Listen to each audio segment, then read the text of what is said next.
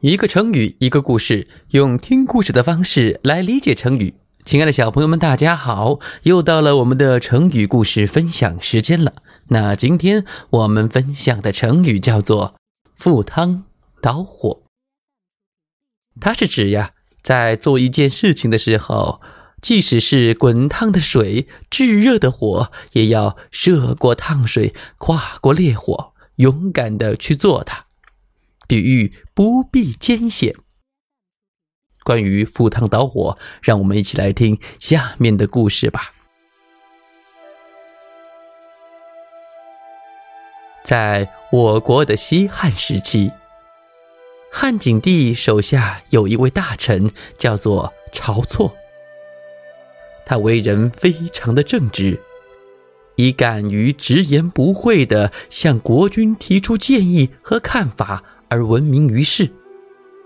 有一次，他向汉景帝指出：“陛下，现在我们必须采取有力的措施，把全国各路诸侯的势力给控制住，缩小他们的领地范围。”否则，任众诸侯势力发展的话，会影响到国家的安定团结，后果将不堪设想啊！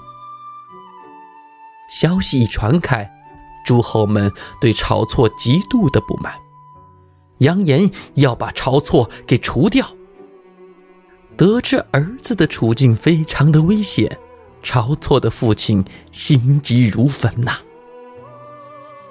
他再三叮嘱儿子要明哲保身，学会保护好自己。这些不讨好、反招人恨的闲事，尽量少插手、少去管。晁错却认真的对父亲说：“父亲，为了国家的利益，就算是赴汤蹈火，儿子也会心甘情愿的去做。”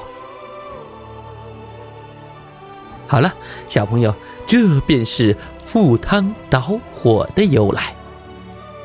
在生活中，我们可以怎样用赴汤蹈火来造句呢？比如说，为了新中国的成立，无数的革命先辈们赴汤蹈火，英勇牺牲。